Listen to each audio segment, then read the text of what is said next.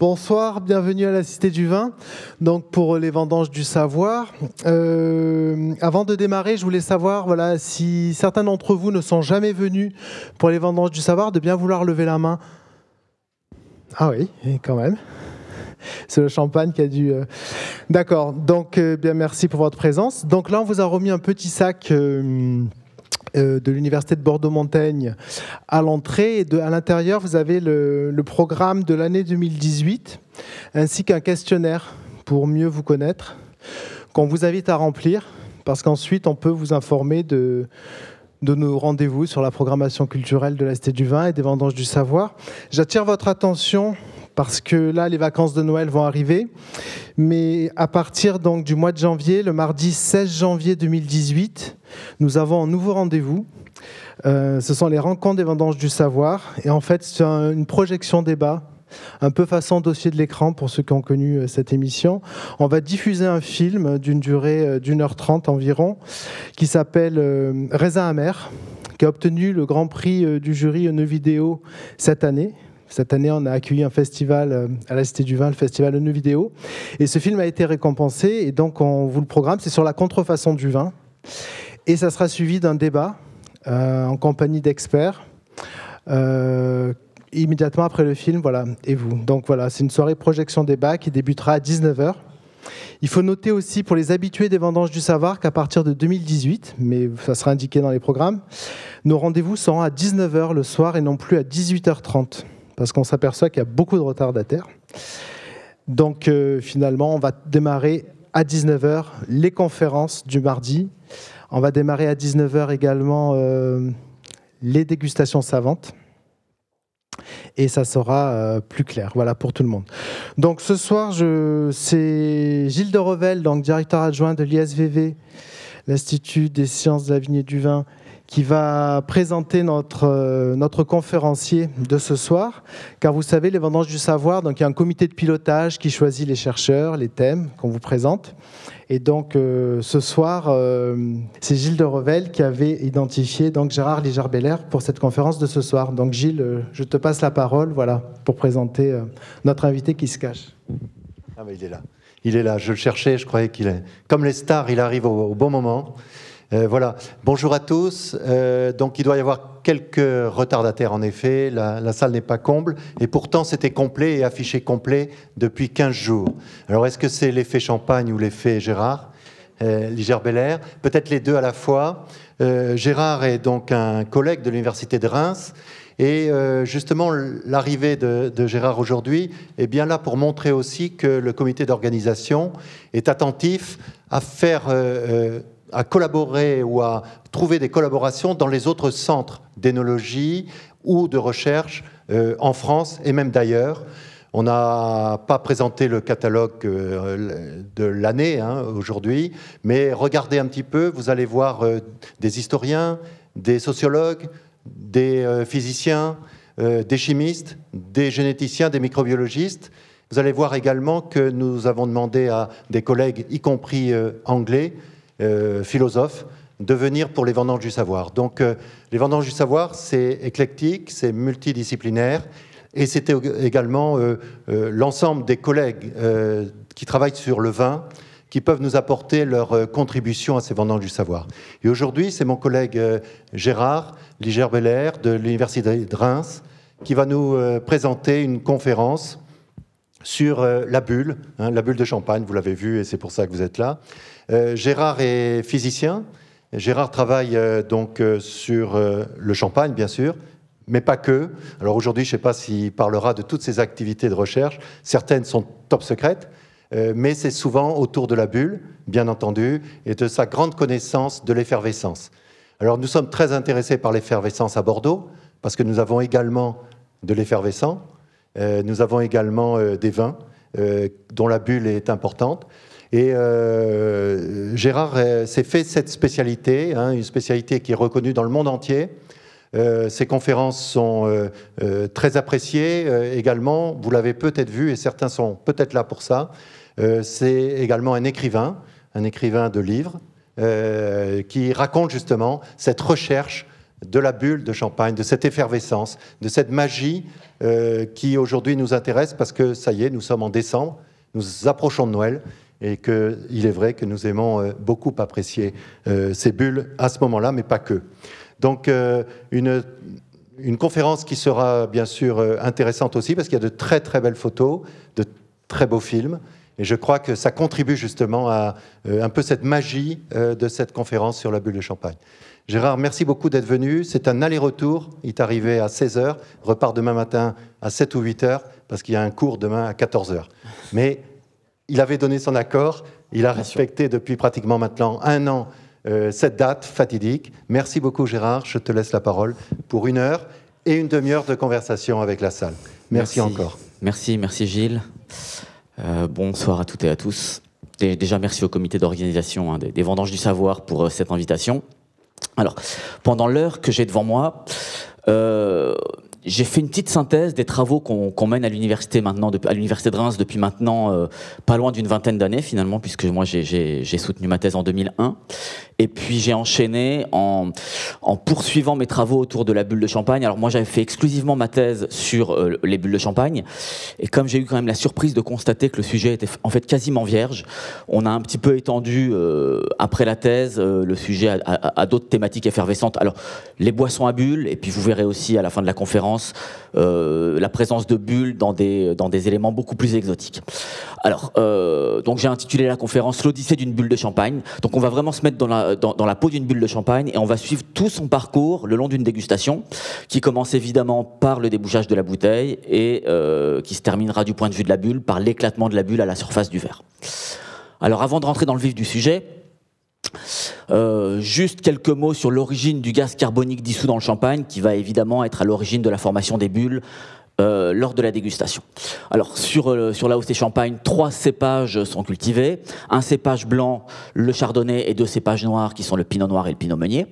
Alors comme l'élaboration de n'importe quel vin à travers le monde, on va évidemment vendanger le raisin, le presser pour obtenir un jus, le mou, qui va subir une première fermentation alcoolique. Euh, donc le sucre contenu dans le jus va euh, se transformer progressivement en éthanol et en dioxyde de carbone. Alors les quantités de dioxyde de carbone produites lors euh, de la première fermentation alcoolique sont colossales. Si vous voulez garder un ordre, de grandeur, en tête, il y a environ 50 litres de gaz carbonique produit pour un litre de mou qui fermente.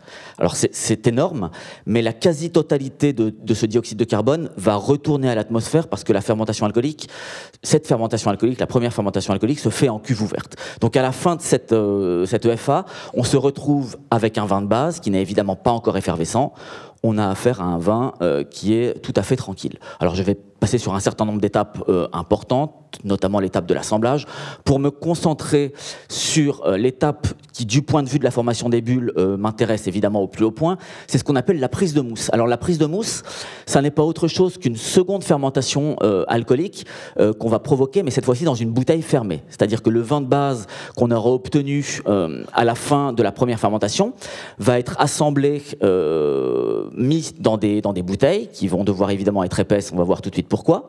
Euh, on va rajouter euh, du sucre puisqu'il n'y a plus de sucre suite à la première fermentation alcoolique. On va rajouter des levures et on repart encore une fois pour une seconde fermentation alcoolique. Donc le sucre va une nouvelle fois se transformer en éthanol et en dioxyde de carbone, mais cette fois-ci, différence fondamentale avec la première fermentation alcoolique, nous sommes dans un système clos puisque la bouteille a été fermée, donc le gaz carbonique est physiquement emprisonné dans la bouteille.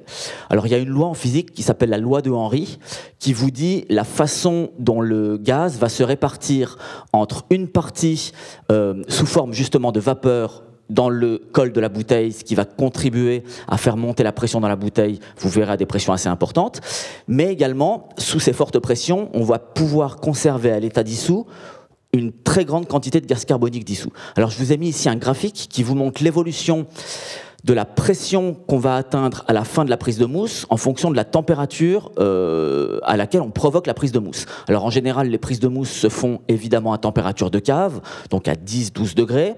Vous voyez que euh, lorsqu'on aura terminé cette fermentation alcoolique, on va atteindre des pressions dans la bouteille qui sont de l'ordre de 6 bars. Vous voyez aussi, alors on a testé euh, les, les, trois bouteilles principalement utilisées, qui sont la bouteille standard, le magnum et la eau demi bouteille. Vous voyez qu'il y a des petites différences au niveau de la pression mais qui ne sont pas euh, énormes. Grosso modo, retenez qu'à une douzaine de degrés, en fin de prise de mousse, on a une pression de l'ordre de 6 bars. Alors 6 bars, c'est beaucoup, hein. c'est 6 fois la pression atmosphérique. Si on n'avait pas des verres épais, euh, les bouteilles éclateraient systématiquement. Alors, sous cette pression de 6 bars, je vous ai mis ici le chiffre important à retenir. On est capable de retenir à l'état dissous dans une bouteille standard, donc de 75 centilitres, environ 9 grammes de gaz carbonique dissous. Alors, quand on parle en masse, c'est pas très parlant, mais si on convertit ces 9 grammes de gaz carbonique en un volume de gaz carbonique gazeux, on obtient quand même 5 litres de gaz carbonique dissous dans une bouteille standard de 75 centilitres. C'est évidemment un volume très important euh, qui va évidemment jouer un rôle fondamental euh, lors de la dégustation. Alors, on va évidemment suivre la chronologie, logique de la dégustation, qui, commence évidemment par le, débouchage de la bouteille. Alors ici, je vous ai fait une petite synthèse avec un petit film qu'on a réalisé assez récemment sur, euh, des phénomènes qui se produisent au moment du débouchage. Alors on va le regarder, il doit durer 1 minute 30 environ, et puis on reviendra ensuite sur un ou deux phénomènes étonnants. J'ai envie de dire regardez, hein, ça, se, passe presque de commentaires. On pressent qu'il se passe des choses assez intéressantes. Vous voyez cette espèce d'oscillation très étrange.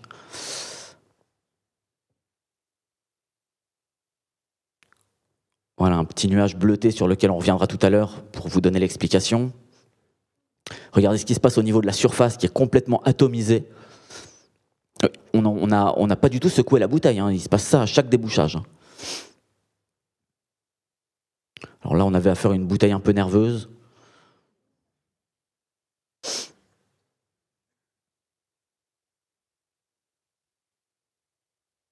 Regardez les formations de bulles qui se produisent.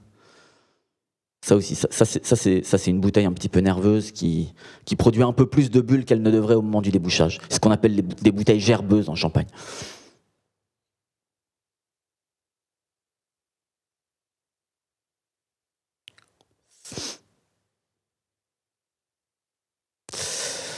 Alors, on va revenir sur, je vais pas revenir sur tout ce qu'on a vu, mais on, va quand même revoir ensemble un petit phénomène rigolo. Je suis sûr que lorsque vous avez euh, euh, débouché une bouteille de champagne ou de vin effervescent, vous vous êtes rendu compte que systématiquement, au débouchage de la bouteille, vous avez toujours une petite fumerole blanchâtre qui s'échappe.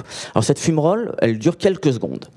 Euh, alors, je ne sais pas si vous vous êtes déjà demandé ce que c'est. Alors, la plupart des gens pensent que ce sont les vapeurs de gaz carbonique qui sont en train de s'échapper, qui sont visibles. Alors, Évidemment que les vapeurs de gaz carbonique qui étaient sous pression, rappelez-vous, à peu près 6 bars, au moment du débouchage de la bouteille, les vapeurs s'échappent, mais euh, elles ne peuvent pas être vues puisque le gaz carbonique est invisible à l'œil nu. En fait, ce qui se passe, c'est que lorsque vous débouchez la bouteille, vous faites ce qu'on appelle une décompression adiabatique. C'est-à-dire que le gaz qui était sous pression dans le col de la bouteille va instantanément revenir à la pression ambiante de 1 bar. Donc cette différence de pression, est systématiquement associé à une très forte chute de la température du gaz qui est en train de s'échapper. Alors, je vous ai mis ici deux exemples. On a suivi ici le débouchage d'une bouteille à 12 degrés, donc vous voyez qu'on a un, nuage plutôt blanc-gris. Alors, euh, il s'explique assez facilement. Lorsque vous euh, débouchez la bouteille, donc la décompression adiabatique vous fait chuter la température du gaz à environ moins 75 degrés pour une bouteille qui était initialement à 12 degrés. Donc vous voyez que la chute de température est considérable. Lorsque ce gaz très froid va être au contact de l'air, il va instantanément refroidir la vapeur d'eau ambiante et euh, va forcer la condensation de la vapeur d'eau en micro-gouttelettes d'eau. Et en fait, c'est ça que vous voyez. Le nuage blanc ici, c'est un nuage qui est formé d'un mélange de micro-gouttelettes, probablement d'eau et même probablement aussi un peu d'éthanol, parce que vous aviez des vapeurs d'éthanol sous pression dans le col de la bouteille. Ça, c'est le cas de la bouteille à 12 degrés euh, et moins aussi. Ça, ça, marche de la même façon pour des bouteilles plus froides. Alors, on a été très surpris quand on avait fait ces, ces, euh, l'année dernière de constater que pour les bouteilles qui étaient stockées à température ambiante, on avait un phénomène de toute évidence différent. Donc c'est ce que vous voyez ici. Donc le débouchage d'une bouteille à 20 degrés. Vous voyez que cette fois-ci, il n'est plus question d'un nuage blanc, mais on voit apparaître un nuage très nettement bleuté. Alors là, ce qui est en train de se produire, en fait, alors je ne sais pas si vous vous rappelez le graphique que je vous ai montré tout à l'heure, mais on avait une forte incidence de la température sur la pression dans la bouteille. Pour les, pour les bouteilles à 20 degrés, la pression qu'on obtient à la fin de la prise de mousse, elle est quasiment de l'ordre de 8 bars. Donc là, la pression est tellement importante que la décompression adiabatique va vous emmener la température du gaz qui s'échappe à environ moins 90 degrés Celsius. Et il se trouve que moins 90 degrés Celsius, on passe en dessous de la température de congélation du gaz carbonique. Donc en fait, cette fois-ci, c'est le gaz carbonique qui est en train de se transformer en neige carbonique. Et c'est ça que vous voyez là. Le petit nuage bleu, ça n'est plus du tout le, nuage qui est fait d'un mélange de micro-gouttelettes d'eau et d'éthanol. C'est physiquement le gaz carbonique qui est devenu tellement froid qu'il est en train de se transformer en paillettes de neige carbonique. Et en fait, ce, ce sont ces paillettes de neige carbonique qui sont en train de diffuser la lumière ambiante et qui diffusent préférentiellement les, longueurs d'onde bleues du spectre, parce que ces paillettes de, neige carbonique sont beaucoup plus petites que les petites gouttelettes d'eau qui, elles, vont diffuser plutôt dans le blanc. Donc cette différence de couleur, elle est due finalement euh, à la différence de matière qui est en train de diffuser la lumière ambiante. Alors, autant le nuage blanc de, gouttelettes d'eau va être visible pendant quelques secondes, malheureusement, ce, ce joli petit nuage bleu là, il a une durée de vie uniquement de l'ordre de 2 à 3 millisecondes, parce que très très vite, évidemment, que euh, tout ça, ça va être thermalisé par la température ambiante, qui va réchauffer les paillettes de neige carbonique, qui vont évidemment immédiatement se réévaporer. Donc, malheureusement, ça n'est pas visible à l'œil nu. Euh, alors encore un truc euh, sur lequel on est en train de travailler. Hein. Alors là, je vous ai retourné la bouteille pour vous faire une analogie entre ce qui est en train de se produire euh, dans, le, dans le sillage de cette bouteille qui est en train de se déboucher. Vous voyez, je vous ai mis ici une flèche qui vous montre quelque chose qui est très caractéristique, cette espèce de, ligne verticale, qui, enfin verticale non, qui est parallèle finalement au, au goulot de la bouteille. On retrouve un phénomène qui existe dans euh, les dans les dans les euh, dans les réacteurs, enfin à l'arrière des réacteurs des, avions et de, de, chasse et des fusées. Vous retrouvez cette espèce de structure c'est ce qu'on appelle des disques de Mach. En fait, ce qui se passe dans les, dans les tuyères des, réacteurs, c'est que vous avez un système d'ondes acoustiques stationnaires qui va se mettre en route parce qu'en fait, on a des écoulements qui sont tellement rapides qu'on a des jeux de réflexion sur les bords du cône. Je rentre pas du tout dans les détails, mais c'est extrêmement euh, étonnant de voir qu'on retrouve euh, un phénomène absolument identique au moment où on débouche la, bouteille de champagne. C'est vous dire la violence quand même du phénomène pendant les quelques microsecondes du débouchage. On a quelque chose qui est similaire à ce qui se passe dans les tuyères des, réacteurs euh, en post-combustion en plus, hein, pas, pas, pas, dans n'importe quelle situation. Voilà, on retrouve ça, ces disques de Mac. On n'en a qu'un dans le cas du champagne. On est encore en train de travailler là-dessus. On n'a pas, on pas encore formalisé tout le système d'équation, mais, mais, on a un étudiant en thèse qui est en train d'affiner ça. Alors maintenant que la bouteille a été débouchée, évidemment que l'étape qui suit, c'est le service du champagne. Alors là, je vous ai mis une photo euh, on a envie de dire tout à fait banal, du service du, champagne dans une flûte, on a l'impression qu'il n'y a rien qui est en train de se passer, si ce n'est que le champagne progressivement est en train de remplir la flûte. Euh, mais en fait, il est en train de se passer quelque chose d'un peu triste. Alors vous allez voir pourquoi. Euh, on est en train donc de, forcer le champagne à envahir la flûte. Donc on va forcer euh, des très très fortes turbulences au moment du service. Et on sait très bien en physique des liquides que quand un liquide contient une grande quantité de gaz dissous, quand vous le mettez sous agitation, il va perdre malheureusement une grande quantité de gaz dissous. Je dis malheureusement parce que tout le gaz carbonique que vous allez perdre au moment du service, c'est évidemment du gaz carbonique qui va être plus être disponible au moment de la dégustation pour faire des bulles. Donc c'est quand même un petit problème qu'on en perde beaucoup. Alors on ne s'en rend pas compte du tout sur cette photo euh, prise en lumière standard parce que le gaz carbonique est invisible à l'œil nu. Mais si on, filme le phénomène avec une caméra infrarouge, euh, le gaz carbonique devient visible parce que c'est une molécule qui est capable d'absorber dans, dans les longueurs d'onde de l'infrarouge. Donc tous les volutes colorées que vous voyez là, qui sont en train de couler le long de la flûte, c'est physiquement le gaz carbonique qui est en train de s'échapper de façon massive du champagne au moment du service. Alors, euh, pareil, c'est toujours bien d'avoir des ordres de grandeur. Euh, quand on sert, alors pendant les 10 secondes du service d'une flûte, on va perdre jusqu'à 40% du gaz euh, qui était dissous dans le champagne. C'est quand même triste parce qu'il a fallu 3 semaines pour le dissoudre au moment de la prise de mousse, et en 10 secondes, on va en perdre 40%. Alors, il y a un petit truc pour faire en sorte d'en perdre un peu moins, qui est tout simple et très intuitif. Servez le champagne dans une flûte plutôt penchée. Euh, vous allez faire beaucoup moins de turbulences, et en faisant moins de turbulences, vous allez perdre moins de gaz carbonique dissous.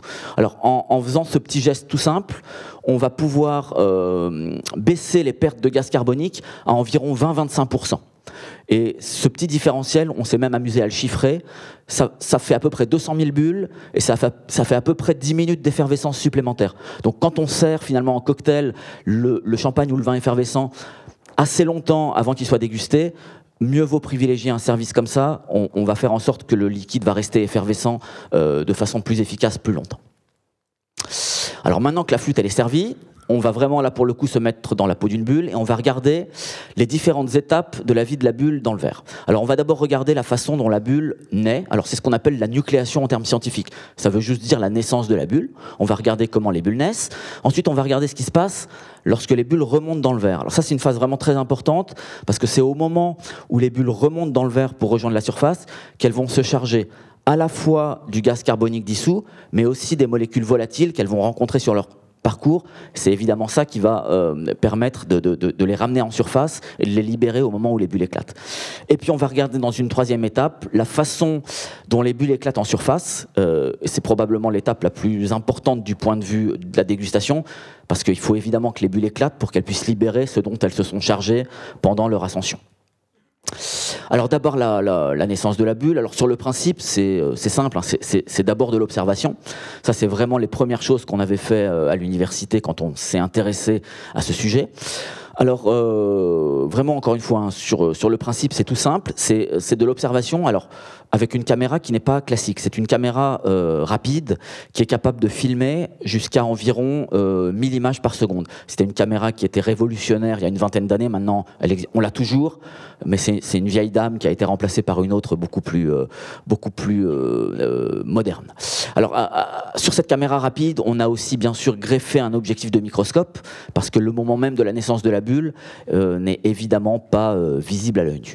Mais sur le principe, encore une fois, c'est extrêmement simple on va aller viser avec l'objectif euh, du microscope à la base des petites trains de bulles qui grimpent le long des parois pour voir euh, tout simplement euh, comment les bulles apparaissent sur les parois du verre. Alors voilà un film très caractéristique de ce qu'on peut voir. Donc on est en condition de dégustation à la surface d'une flûte. Alors vous voyez ici l'échelle. La barre blanche, elle vous donne l'échelle. Elle fait 50 micromètres. Ça veut dire 50 micromètres, ça veut dire que c'est un vingtième de millimètre. Donc on est vraiment dans le domaine là de, l'invisible.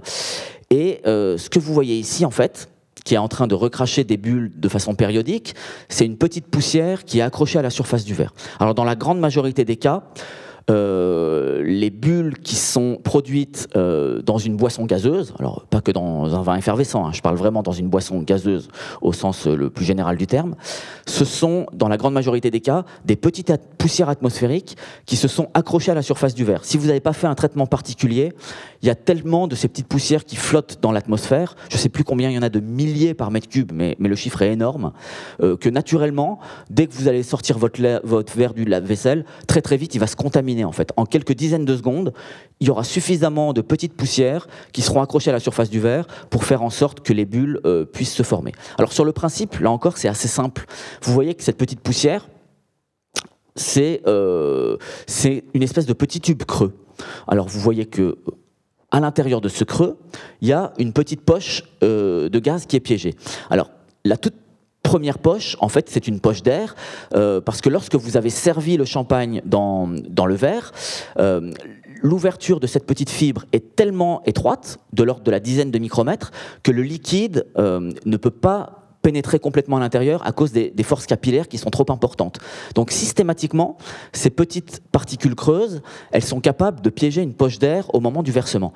Et c'est là que ça marche parfaitement bien, c'est que dès que vous avez réussi à piéger une poche d'air dans votre système qui est plein de gaz carbonique dissous, naturellement... Oh oh. Voilà. Naturellement, cette petite poche d'air, elle est capable d'aspirer euh, le gaz carbonique dissous aux alentours. Donc les molécules de gaz carbonique, elles vont s'engouffrer dans la poche d'air, qui va petit à petit grossir, puis dès qu'elle va arriver à un bout ouvert de la fibre, Là, il y a un petit miracle qui se produit. Ça aurait pu ne pas se passer comme ça. Vous voyez que la poche, elle va se casser en deux. Il y a un bout qui va servir à faire une bulle qui va remonter, mais euh, j'ai envie, de dire petit miracle. Il y a toujours un petit bout qui reste piégé dans la fibre, qui fait en sorte que le phénomène va se répéter identique à lui-même jusqu'à épuisement du gaz dissous. Et si vous ne buvez pas votre flûte, il y a tellement de quantité de gaz carbonique à évacuer que le, le, le bullage va durer des heures et des heures. Alors évidemment, ça va être de plus en plus doux, mais les quantités de gaz carbonique à évacuer sont tellement importantes que ça va rester actif très très longtemps. Alors là, il ne faut pas non plus vous laisser piéger par la, fausse impression de lenteur du film. J'ai évidemment filmé à 1000 images par seconde, mais je vous restitue le film au ralenti. Là, on a l'impression que c'est très lent, mais en fait, la petite poussière, elle est en train d'émettre une dizaine de bulles toutes les secondes. Donc c'est un petit phénomène extrêmement actif. C'est vraiment des petits, c'est des objets parfaits pour créer des bulles dans une boisson gazeuse. On, aurait voulu les inventer, qu'on n'aurait pas fait mieux. Euh, ben voilà, c'est les petites poussières qui sont naturellement présentes dans l'atmosphère, qui vont fonctionner parfaitement pour vous produire des bulles dans une, dans une boisson gazeuse. Alors comme, euh, comme je suis dans un laboratoire de physique, on passe aussi une, une, partie de notre temps à, euh, à, jouer avec les lois de la mécanique des fluides, les lois de la diffusion, pour produire des modèles mathématiques euh, qui, euh, qui reproduisent les observations expérimentales. Alors c'est toujours intéressant d'avoir euh, des, des, des, modèles mathématiques parce que c'est ça qui va nous permettre de savoir quels sont les paramètres qui vont avoir un rôle important à jouer sur le phénomène qu'on observe. Alors je ne vais pas rentrer dans tous les détails, vous voyez qu'il y a un certain nombre de paramètres qui jouent, mais finalement il y en a beaucoup qui sont mineurs que quelques-uns qui sont majeurs. Je vais juste vous dire les deux paramètres les plus importants vis-à-vis de la vitesse, vis-à-vis de la vitesse d'éjection des bulles, c'est la température de dégustation du vin. Plus la température est froide, plus euh, l'émission des bulles va être lente, et c'est aussi la, la concentration en sucre de votre vin effervescent plus le, vin est chargé en sucre, plus il va être visqueux, et plus il est visqueux, plus les bulles vont, être émises lentement. Alors, il y a d'autres paramètres qui rentrent en jeu, mais ils sont moins importants que ces deux-là.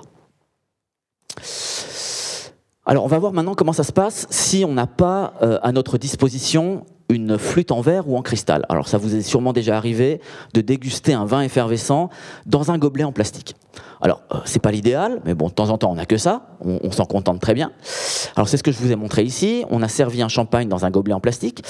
Et si vous êtes attentif, vous voyez que, du point de vue des bulles, ça fonctionne quand même pas tout à fait de la même façon vous voyez que euh, sur les parois du gobelet, on ne retrouve plus du tout les, petits trains de bulles très caractéristiques qu'on peut avoir dans une flûte en verre ou en cristal. Alors, euh, c'est lié au fait que le plastique, c'est un matériau qu'on appelle un matériau hydrophobe, à la différence du verre et du cristal, qui sont des matériaux qu'on appelle des matériaux hydrophiles. Alors, les matériaux hydrophobes, alors comme, comme le nom l'indique, hydrophobe, ça veut dire qu'ils n'aiment pas la phase aqueuse.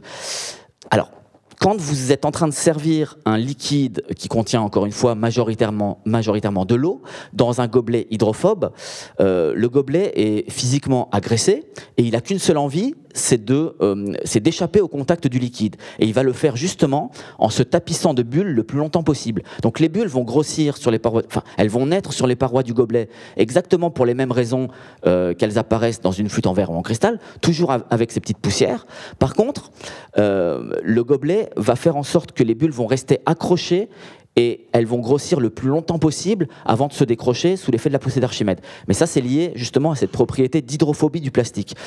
Dans le cas de la, petite poussière atmosphérique accrochée à une flûte en verre ou en cristal, le cristal ou le verre, qui sont des matériaux hydrophiles, n'ont absolument aucun intérêt énergétique à garder la bulle à son contact. C'est pour ça qu'elle va se décrocher tout de suite.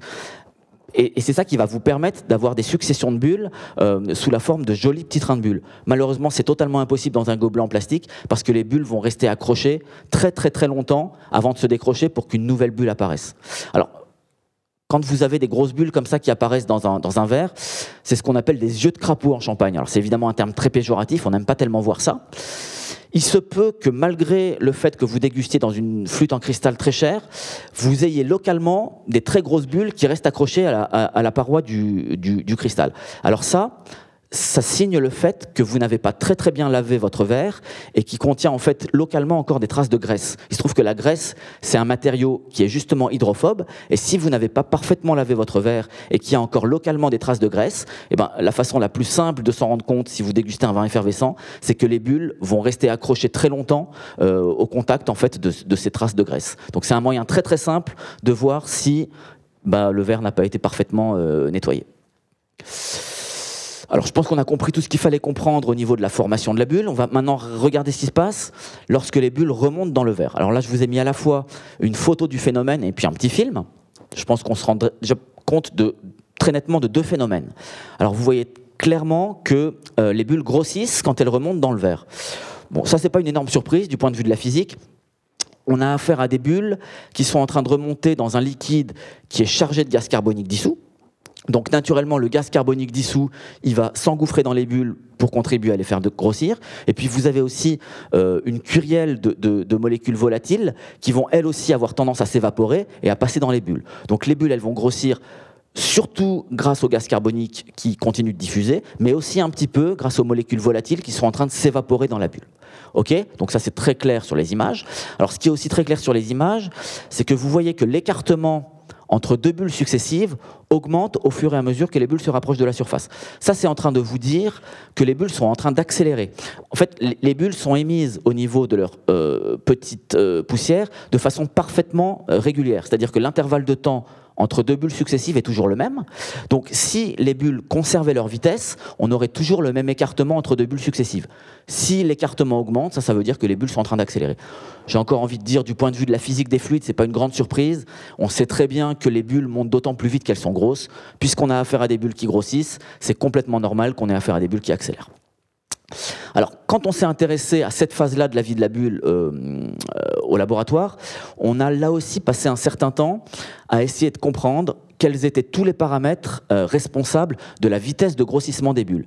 Alors, j'ai envie de dire à la fois juste pour le plaisir de la science, mais aussi pour répondre à une question qui, qui revenait en permanence, qui était, euh, et je suis sûr que vous avez déjà entendu ça mille fois, que forcément les, très grands euh, champagnes ou les très grands vins effervescents se distinguent par la finesse de leurs bulles. Alors avant de savoir si la taille des bulles est à mettre en relation ou pas avec les qualités euh, du, vin qu'on est en train de déguster, bon, bah, la meilleure démarche, c'est quand même d'essayer de savoir quels sont tous les paramètres responsables de la vitesse de grossissement des bulles, et puis d'essayer de voir si certains sont à mettre en relation ou pas avec les qualités de ce qu'on est en train de déguster.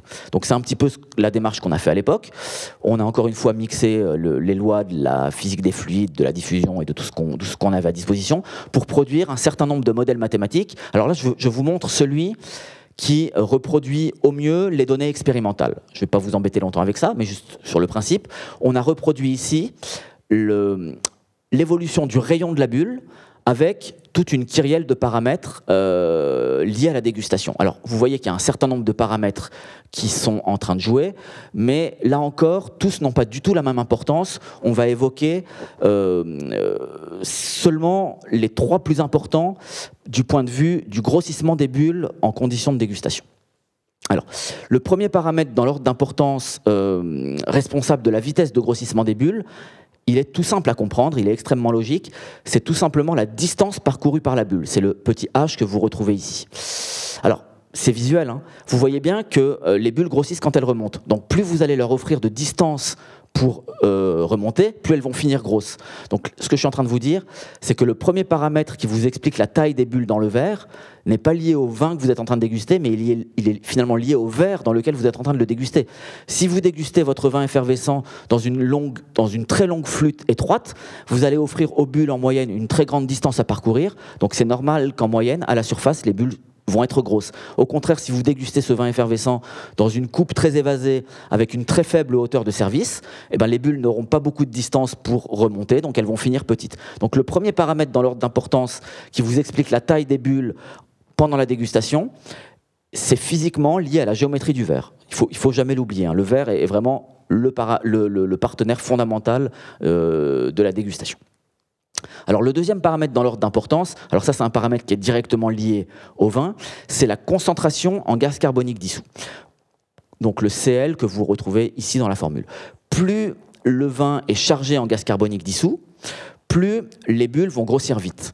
Alors rappelez-vous euh, l'origine du gaz carbonique dissous, hein. c'est la prise de mousse euh, et pour provoquer cette prise de mousse, c'est euh, la quantité de sucre qu'on a rajouté. Plus on rajoute de sucre au moment de la prise de mousse, plus on va obtenir une grande concentration en gaz carbonique dissous. Donc il y a un moyen finalement assez simple, si vous voulez faire une cuvée à fine bulle, la façon la plus simple de faire, c'est de baisser la concentration euh, de sucre au moment de la prise de mousse. Euh, en baissant la concentration de sucre, vous allez obtenir une concentration en gaz carbonique dissous plus modeste. Et avec une concentration en gaz carbonique dissous plus modeste, naturellement, vous allez faire des bulles qui grossissent plus lentement, donc, donc des bulles plus fines. Donc ça, c'est le moyen le plus simple pour faire des cuvées à fines bulles. Par contre, il faut quand même faire attention, parce que... Euh, on dit à tort que euh, le champagne et les vins effervescents ne sont pas des vins de garde, mais c'est quand même pas tout à fait vrai. Euh, vous avez, euh, vous avez des, des, très grands millésimes en champagne qui sont destinés à être dégustés 15, 20, 25, parfois 30, voire 40 ans plus tard pour, pour des cuvées prestigieuses. Et on est sur des vins qui vont forcément vieillir très longtemps, alors soit au contact des levures, soit euh, sur bouchon. Il faut juste savoir que vous n'avez pas de, de, système de bouchage qui soit 100% hermétique au transfert de gaz. Donc quand vous allez laisser vieillir votre vin, naturellement, puisque vous avez affaire à une bouteille qui est sous pression, vous allez petit à petit perdre votre concentration en gaz carbonique dans la bouteille. Alors évidemment que ça se fait très lentement. Donc quand vous allez déguster un vin qui, qui, n'a que 3, 4, 5 ans d'âge, euh, ça n'aura quasiment aucune incidence sur la concentration en gaz carbonique dissous. Par contre, si vous dégustez des millésimes qui vont commencer à, vieillir 15, 20 ans, vous allez physiquement perdre une assez grande concentration en gaz carbonique dissous. Donc, le problème, c'est que si vous en avez mis trop peu au départ, le risque, c'est qu'en débouchant une bouteille qui aura vieilli 20, 25 ans, eh ben, c'est qu'elle n'ait tout simplement plus du tout de gaz carbonique dissous pour faire des bulles. Donc finalement, c'est ça qui vous explique qu'il faut quand même une concentration assez importante au départ si euh, les œnologues et le chef de cave euh, euh, prédisent de, laisser vieillir la bouteille un certain temps. Donc ça, c'est un paramètre auquel il faut faire attention. C'est pas aussi simple que ça. c'est pas juste une histoire de sucre à mettre en petite quantité qui va vous faire une petite concentration en CO2 dissous, qui va vous faire des cuves à fine bulle. Il faut effectivement imaginer toute la phase de vieillissement qui viendra derrière.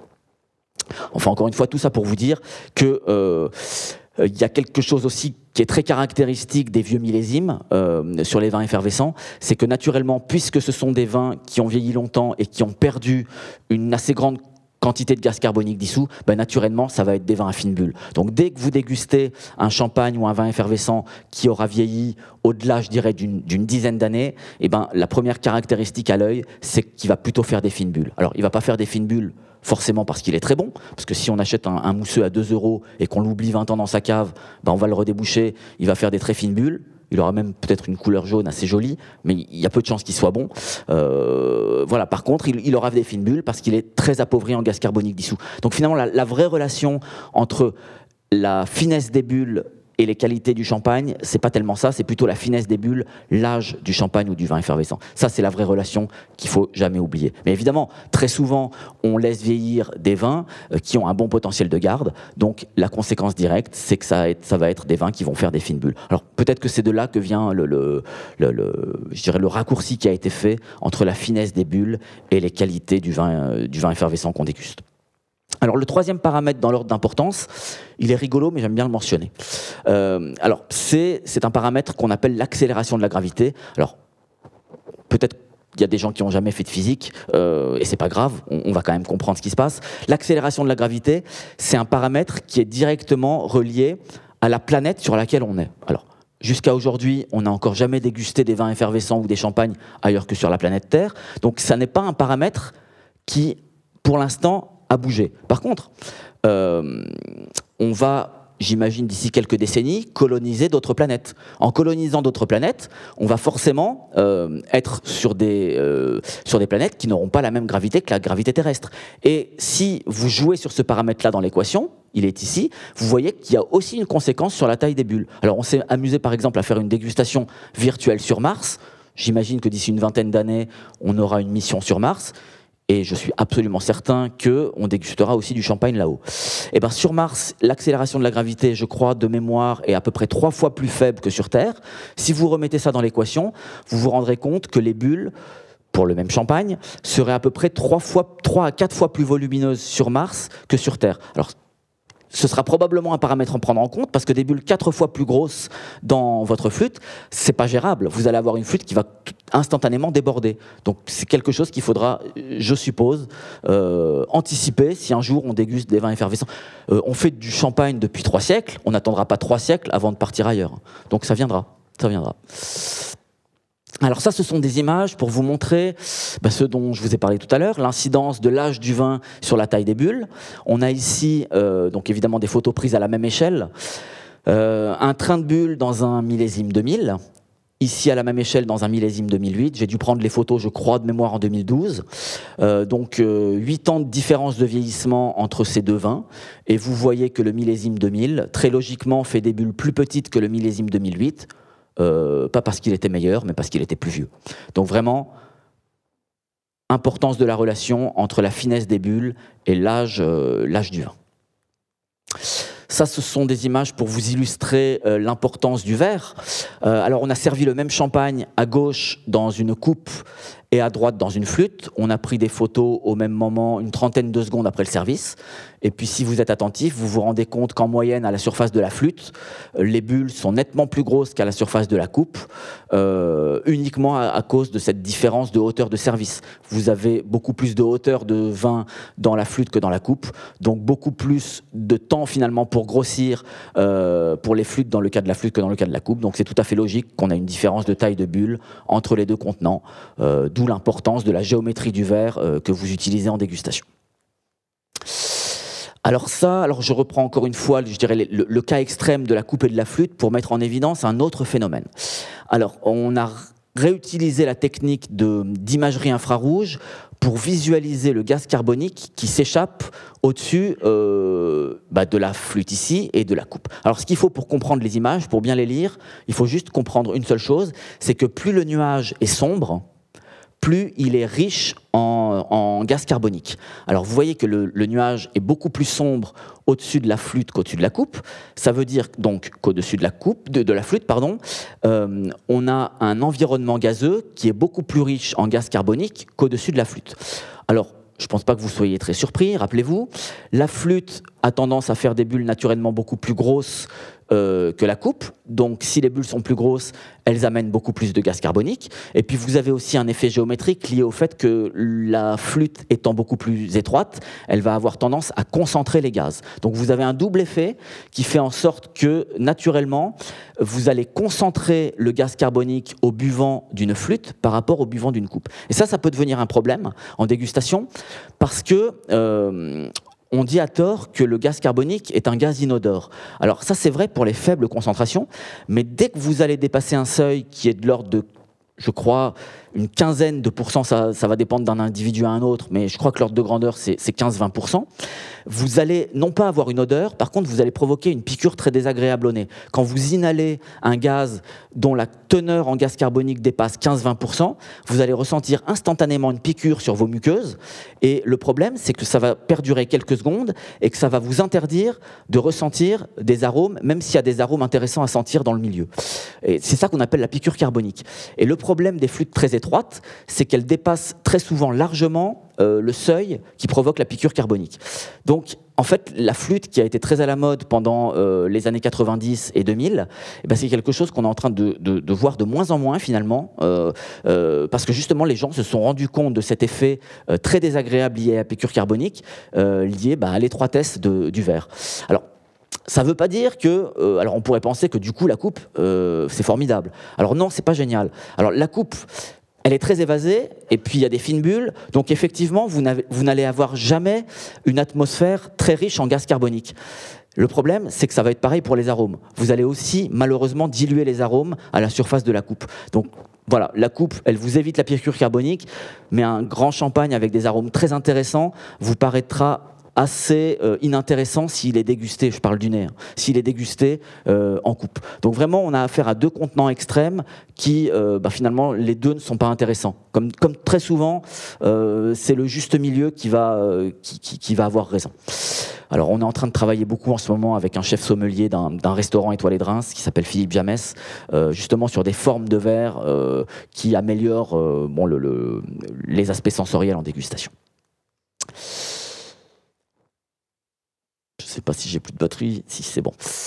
Alors euh, oui, c'est juste pour vous montrer que euh, on a confirmé hein, cet effet lié au gaz carbonique par chromatographie gazeuse. Je vous mets ici sur ce graphique l'évolution du pourcentage de gaz carbonique euh, au buvant de ces deux verres en fonction du temps qui s'écoule depuis le service. Donc à T0, on a servi les deux verres et puis on a suivi au cours du temps l'évolution de la concentration en gaz carbonique au buvant. Vous voyez que systématiquement, on est nettement plus important au buvant de la flûte qu'au buvant de la coupe, comme, euh, comme le montrent aussi les images, euh, euh, l'imagerie infrarouge. Je pense que je suis faible au niveau de ma batterie. Alors, ça, c'est un calcul rigolo. Alors, c'est je vous demande juste de garder en tête l'ordre de grandeur qui, est marrant. Alors, on m'a posé mille fois la question euh, combien de bulles on est capable de faire dans une flûte euh, En fait, euh, le calcul n'est pas si simple, mais à partir du moment où on connaît la loi d'évolution du rayon des bulles en fonction bah, d'une kyrielle de paramètres qui jouent en dégustation, on est capable de faire le calcul. Bon, c'est un petit calcul intégral, mais qui se fait quand même assez euh, facilement. Et gardez juste le, chiffre à la fin, il est facile à retenir. Le nombre total de bulles, alors j'entends bien le nombre total, c'est-à-dire qu'il faut laisser dégazer la flûte naturellement. Si vous la laissez dégazer sans la déguster, euh, sur une flûte standard, dans des conditions de dégustation normales, j'ai envie de dire, avec, euh, je crois que j'avais mis 10 centilitres de champagne, une température de l'ordre de 8 à 10 degrés, vous voyez qu'on arrive à un chiffre qui est très facile à retenir, c'est 1 million il y a à peu près un million de bulles qui seraient capables de se former si vous ne dégustez pas le champagne et que vous le laissez dégazer euh, naturellement. Alors évidemment, ça va changer un petit peu en fonction des paramètres de la dégustation, la température, la géométrie du verre, le volume que vous aurez servi, mais voilà, l'ordre de grandeur facile à retenir dans une flûte normale, c'est euh, environ un million. Alors on va passer maintenant à, à toute autre chose. Jusqu'à présent, on s'est intéressé à, la bulle, à la limite, j'ai envie de dire la bulle que l'œil est, capable de voir. Maintenant, on va voir tout un pan euh, du travail qui est euh, malheureusement invisible à l'œil. Je dis malheureusement parce que les images sont assez spectaculaires. En fait, ce qu'il faut savoir pour comprendre la suite, c'est juste que lorsqu'une bulle remonte dans un liquide, euh, il y, a une petite dépression à l'arrière de la bulle. Et cette petite dépression à l'arrière de la bulle est capable d'attirer avec elle un petit peu de liquide. Alors, si vous n'aviez qu'une bulle qui remonte de temps en temps, ça ne jouerait aucun rôle. Mais en dégustation euh, de vin effervescent, vous avez quand même des centaines de bulles qui cohabitent et qui remontent en même temps. Ces centaines de bulles qui cohabitent, bah, chacune avec euh, sa petite dépression, et bah, tout ça, ça va être capable physiquement de mettre en mouvement quasiment l'ensemble du volume de, vin que vous allez avoir dans votre verre. Et ça, ça va jouer un vrai rôle en dégustation. Alors quand on s'est intéressé à ça, euh, il y a quelques années, alors il a fallu qu'on développe enfin qu'on utilise plutôt, une technique euh, qui est très connue en mécanique des fluides qui s'appelle la tomographie laser. La tomographie laser, c'est une technique de visualisation des écoulements euh, qui va nous permettre justement de voir des mouvements du fluide qui sont complètement invisibles à l'œil nu. Alors sur le principe, c'est simple, c'est une source laser. Alors la source laser, elle n'émet pas un rayon laser, mais elle émet un plan laser. Je vous ai matérialisé les frontières de ce plan ici par les lignes bleues. Et puis vous voyez qu'on fait en sorte que le, que le, verre auquel on s'intéresse euh, soit coupé dans son plan de symétrie par ce plan laser. Et puis la seule chose qu'on a fait pour voir ces mouvements de convection dans le verre, on a simplement rajouté dans le champagne qu'on euh, analysait des microparticules de plastique, alors des, toutes petites particules euh, d'environ une dizaine de micromètres de diamètre, euh, qui, ont la qui, ont une double particularité. Elles ont la même densité que le fluide et elles ont aussi une très bonne capacité à réfléchir la lumière du laser. Et c'est ça qui va permettre justement de rendre visible l'écoulement. Alors je vous donne juste les, les résultats visuels qui sont assez jolis. Alors voilà le genre d'image qu'on obtient quand on utilise cette technique. Alors on est sur une flûte euh, bon, qui a la forme qu'elle a, euh, aucun trucage, quelques sites de nucléation qui vous émettent des bulles euh, de ci, de là. Et puis vous voyez que toutes les traînées bleues euh, que vous voyez ici, euh, qui sont assez massives, hein, bah ça en fait, ça n'est pas le mouvement des bulles, c'est le mouvement du liquide entraîné par les bulles qui sont en train de remonter. Et vous voyez que les bulles qui sont en train de remonter sont capables de mettre en mouvement l'ensemble du volume de vin que vous avez dans le verre. Et ça, ça va jouer un rôle important en dégustation, parce que lorsque vous avez un liquide qui contient des molécules volatiles qui ne demandent qu'à s'évaporer, eh ben ces molécules elles vont s'évaporer d'autant plus rapidement que le liquide bouge rapidement. Donc vous voyez, j'imagine où je veux en venir, c'est qu'il va y avoir une vraie corrélation entre la vitesse des mouvements de convection dans votre verre et la cinétique de désorption des arômes. Plus les mouvements vont être importants, plus les arômes vont, ressortir rapidement. Alors quand on a travaillé là-dessus il y a quelques années, avec nos collègues, on, euh, euh, on s'était mis en partenariat avec, avec la verrerie Arc International qui nous avait donné euh, un certain nombre de, de, de, verres de formes différentes pour les analyser du point de vue de leur, de leur capacité à faire tourbillonner le vin, j'ai envie de dire. Alors là, je vous, je vous me remets encore une fois la flûte très standard. Alors on avait utilisé des flûtes qui étaient aussi gravées. J'en ai pas parlé tout à l'heure, mais il y, y, a un moyen très radical de, de provoquer l'effervescence dans un verre. c'est de finalement rayer artificiellement le verre. Euh, il y a un certain nombre de verriers qui maintenant qui proposent, peut-être même sans le dire à leurs clients, des verres, des, verres qui sont gravés au laser et les gravures laser vont être capables d'émettre euh, les bulles dans le verre. On a utilisé des verres gravés pour justement avoir des effervescences très standardisées pour comparer euh, les formes de verre les, unes avec les autres. Donc euh, ici on a affaire à une flûte gravée, donc les bulles sont émises au fond du verre, remontent au centre, et puis vous voyez que cette colonne de bulles centrale, elle va être capable de faire tourbillonner le vin de part et d'autre. En fait, je dis de part et d'autre, mais vous avez une symétrie de révolution autour de l'axe central. En fait, vous avez une espèce de, de, bouée qui est en train de tourner en permanence autour de l'axe central euh, du vin et qui fait en sorte que les arômes vont, vont, vont s'échapper de façon euh, euh, très très très efficace. Alors, on a aussi regardé ce qui se passait au niveau même de la surface. Donc on a retourné notre dispositif laser, et puis vous voyez ici qu'au niveau même de la surface du vin, vous avez là aussi euh, le, fluide qui s'organise tout seul, hein. ça, se fait tout seul. Euh, spontanément, le, fluide va s'organiser en, un réseau, en un réseau de tourbillons. Alors c'est un petit peu comme des engrenages, hein. vous avez euh, les tourbillons côte à côte qui vont tourner en sens inverse les uns des autres. Donc vous avez un réseau comme ça de tourbillons qui va tourbillonner autour du verre et qui va contribuer aussi de façon très efficace à, l'évaporation des arômes au, moment de la dégustation.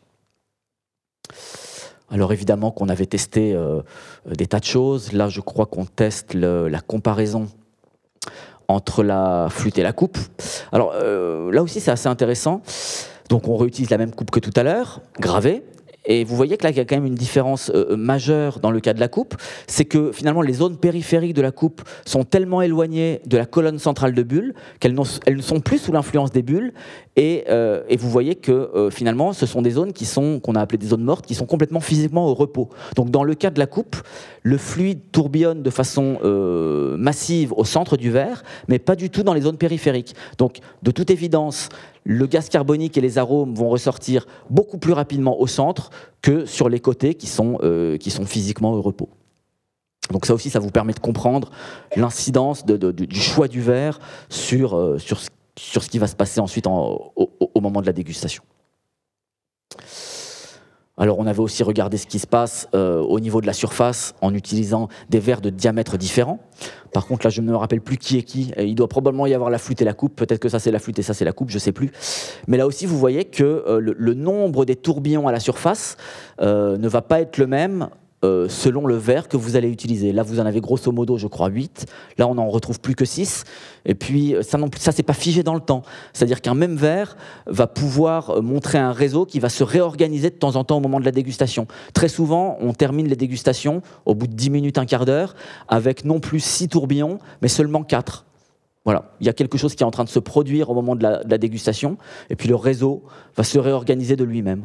Ça, c'est des choses sur lesquelles on a, commencé à travailler, mais on, est en train de continuer à travailler, euh, parce qu'on est loin d'avoir encore euh, tout compris sur ce qui est en train de se passer. ça, c'est un travail qu'on avait fait euh, pour la maison Veuve Clicquot, c'est juste de l'imagerie. quand on leur avait dit que les flûtes très étroites n'étaient pas très propices à la dégustation, bah, ça les avait un peu gênés parce que dans tous les centres qu'ils ont dans le monde, je crois qu'ils en avaient comptabilisé environ 350 000. Bon, comme ils ont un peu d'argent, ils se sont dit bon, on va les changer.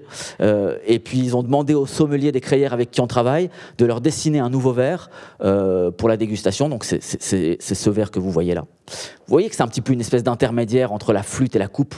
Alors euh, voilà, il semblerait que du point de vue sensoriel, c'est effectivement la, forme qui convient le mieux. Donc il nous avait aussi demandé au labo de, signer un petit peu les, tourbillons qui, agitaient leur verre. Alors avant de passer à la dernière phase de la vie de la bulle, ça c'est une analogie que j'aime vraiment euh, beaucoup. À chaque fois que je la regarde, ça me fascine. C'est une analogie entre les courants euh, de surface, euh, donc à la surface du verre, et puis les courants océaniques de surface. Alors là, vous voyez que on est, euh, ça c'est un satellite de la NASA qui a travaillé pour cartographier les courants de surface à la surface du globe. Je vous ai mis uniquement, là vous reconnaissez Madagascar, Afrique du Sud. Alors vous voyez que l'océan tourbillonne alors c'était pas forcément trivial, hein, euh, de façon bidimensionnelle à la surface. Vous avez évidemment des mouvements de convection dans la masse, mais vous avez aussi des mouvements de convection euh, figés dans la surface. Et puis si vous êtes attentif, vous vous rendez compte que les mouvements les plus euh, massifs sont ceux qui sont proches des frontières continentales. Alors c'est exactement ce qui est en train de se passer dans votre verre à très très grande échelle. Dans le verre, vous avez le fluide qui, qui bouge à la surface. Et puis, si vous avez des tourbillons à la surface de votre flûte, c'est tout simplement parce que le champagne, au moment où il arrive sur le bord du verre, et eh ben, finalement, il est obligé de, euh, de réorienter sa course, et c'est ça qui va engendrer un tourbillon. Ben, il se passe exactement la même chose à la surface de l'océan. L'océan va euh, bouger, et puis au moment où il rencontre la frontière continentale, il est obligé de réorienter sa course, et c'est ça qui va être à l'origine des tourbillons les plus massifs. Donc vous avez à des échelles incroyablement différentes, euh, finalement, des, phénomènes qui sont, euh, qui sont les mêmes. C'est vraiment les lois de la mécanique des fluides qui s'appliquent à la fois dans le domaine de l'infiniment grand, mais aussi dans le domaine du, du beaucoup plus petit. Alors on va maintenant regarder, je pense qu'il me reste un petit quart d'heure, ça va me suffire, pour euh, regarder ce qui se passe euh, lorsque les bulles éclatent à la surface. Et vous allez voir que là aussi, c'est une, c'est une phase de la vie de la bulle qui est euh, assez extraordinaire. Alors je vous ai mis à la fois une photo d'une flûte de champagne, mais aussi d'un soda, hein, parce que bon, ça se passe de la même façon. vous avez des bulles à la surface, une espèce de mousse, et puis j'imagine que vous vous êtes déjà tous rendu compte de ça en dégustation. Vous avez un petit brouillard de gouttelettes très caractéristique euh, au-dessus de la surface de, votre verre euh, de vin effervescent ou, de soda. Alors on va voir comment euh, les bulles, en éclatant, sont responsables de la formation de ce petit aérosol qui va lui aussi avoir un rôle important à jouer en dégustation. Alors on va aller regarder évidemment ça à l'échelle de la bulle. Alors la bulle avant d'éclater, ça, ça ressemble à ça. C'est une sphère quasiment parfaite qui est séparée de l'atmosphère par un très mince film de liquide. Alors j'ai évidemment grossi exprès les échelles, mais on a affaire à des, films qui sont micrométriques. Alors avant d'éclater, la bulle va subir la phase qu'on appelle la phase de drainage, c'est-à-dire que le, liquide du film va progressivement s'écouler dans, le vin, donc naturellement le film va s'amincir. À un moment donné, il va devenir tellement mince qu'il va devenir extrêmement fragile, et il va euh, se casser, et il va s'ouvrir là où il est le plus étroit, et c'est toujours exactement en son sommet, parce que c'est là qu'il est toujours le plus étroit. Donc il y a un petit trou qui va apparaître, et puis sous l'effet de la force qu'on appelle la force de tension de surface, ce petit trou, il va quasiment instantanément se, propager à l'ensemble du film. Donc on va se retrouver dans une situation qui est quand même très, très étrange, où vous allez avoir physiquement un trou dans une surface liquide. Alors les liquides, ils n'ont qu'une seule envie, c'est évidemment intuitivement, on le sait tous, c'est de revenir à l'horizontale. Et, là, on en est très très loin. Alors vous allez voir ce qui va se passer avant que le fluide ne revienne à l'horizontale. Alors, je suis maintenant dans cette situation-là, le film s'est désintégré, je me retrouve avec un petit trou à la surface du liquide, et Bon, là, c'est les subtilités de la physique des interfaces. Euh, je vais vous demander de me faire confiance. Euh, les bords de la cavité sont des zones de surpression que je vous ai indiqué avec des signes plus ici. Et le bas de la cavité, c'est une zone de dépression que j'ai indiquée avec un signe moins. Alors, vous avez euh, donc des zones de surpression, une zone de dépression, et les fluides se déplacent toujours, vous le savez, des zones de forte pression vers les zones de faible pression. Donc, le fluide va se mettre en route des zones plus vers la zone moins. Alors, il m'a fallu 30 euh, secondes pour vous le dire. Ça se fait à des vitesses phénoménales, de plusieurs dizaines de mètres par seconde.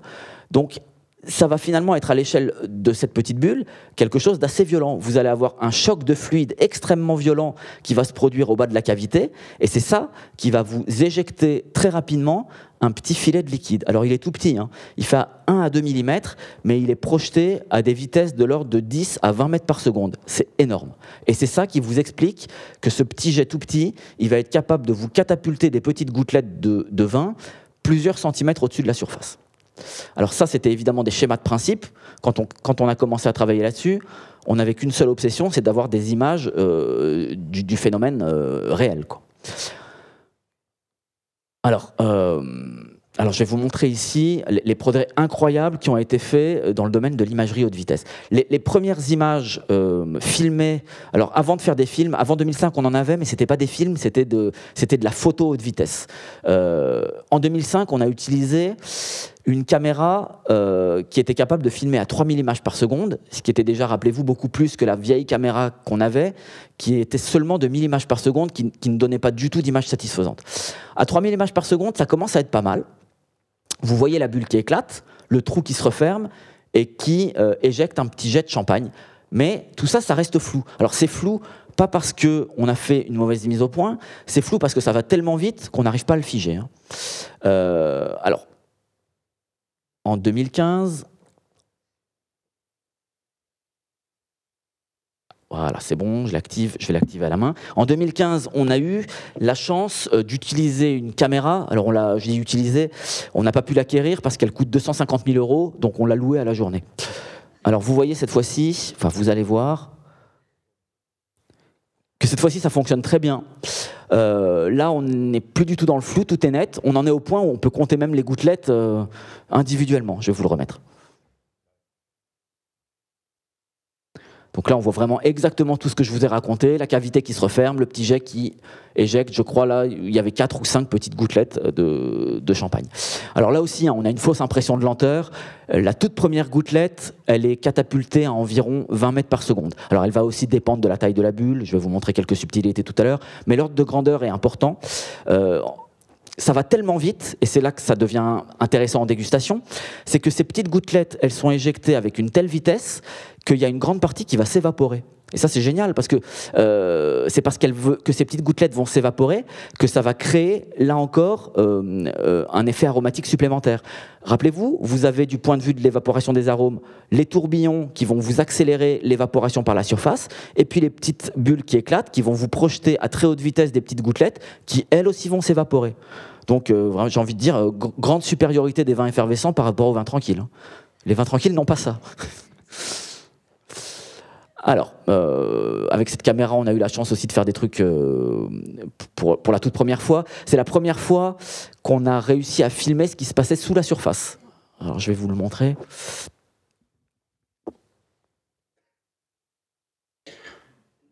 Voilà, là, on voit parfaitement la, la, cavité qui est en train de se refermer juste avant d'éjecter le.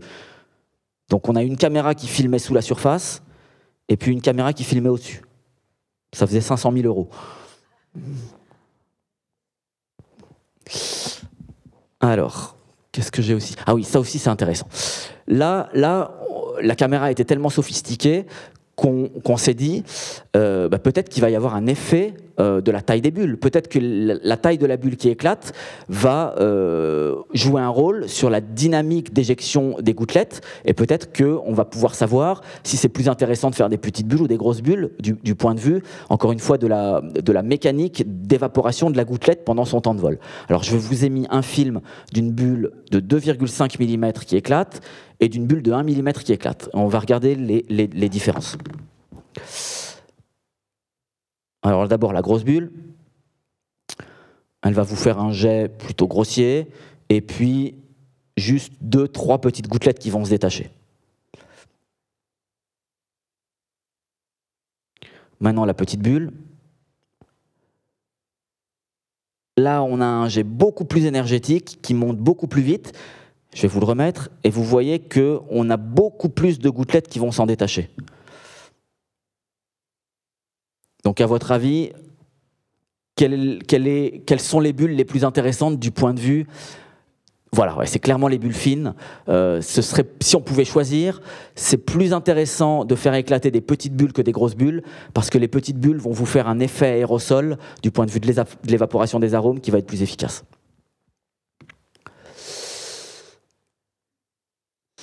Alors, retenez ça, hein, c'est très facile de, retenir ça on a euh, au niveau de la surface du vin quelque chose qui, qui, se, qui, se, comporte exactement de la même façon qu'un brumisateur de parfum. Quand vous appuyez sur un brumisateur de parfum, vous atomisez votre liquide en des milliers de petites gouttelettes qui vont sortir très très rapidement de la buse ici et puis qui vont euh, s'évaporer tellement elles se déplacent rapidement. Bah, ça fonctionne de la même façon au niveau de la surface de votre vin effervescent. Vous avez des micro-gouttelettes qui vont elles aussi euh, s'évaporer très efficacement parce qu'elles se déplacent très rapidement. Donc vraiment, facile de retenir, l'effet parfum, ça fonctionne de la même façon.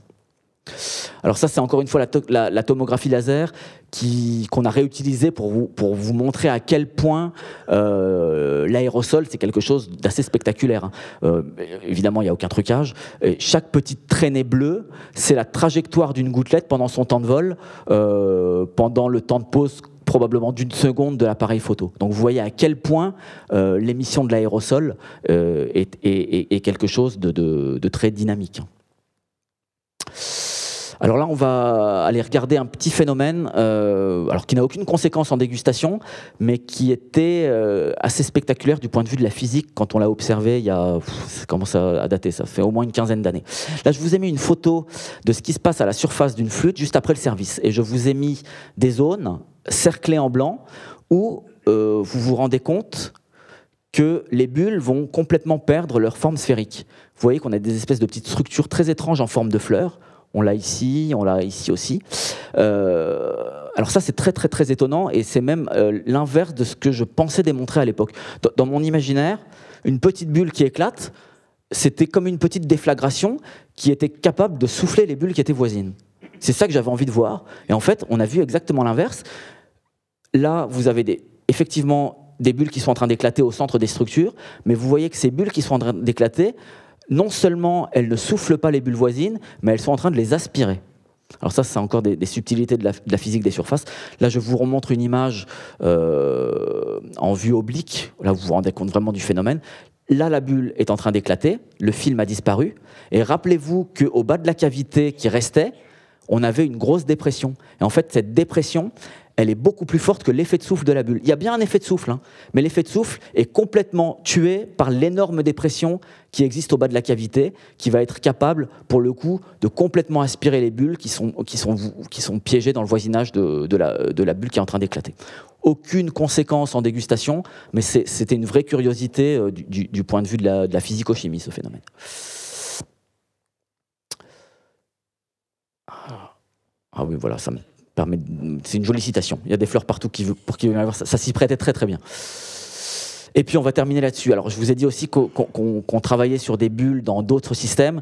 Ça c'est probablement le, système le plus étonnant euh, sur lequel on, a eu la chance de travailler cette année avec des collègues, notamment Daniel Cordier qui était le premier auteur de cette publication, qui est un astrophysicien.